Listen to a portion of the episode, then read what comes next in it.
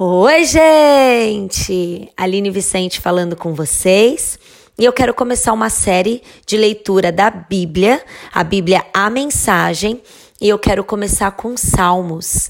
E eu creio que essa leitura vai edificar a sua vida, porque na palavra de Deus diz: E conhecereis a verdade, e a verdade vos libertará. E a verdade nada mais é do que a palavra do Senhor, que é o que a gente vai começar a ler agora. Então vamos lá.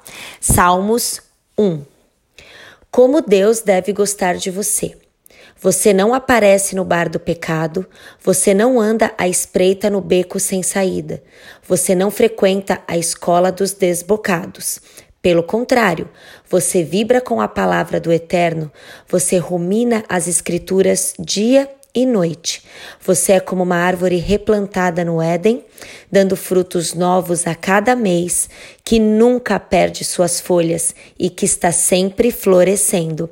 Você não é, de jeito nenhum, como os perversos, que não passam de poeira ao vento, sem defesa nos tribunais, são companhia imprópria para as pessoas inocentes.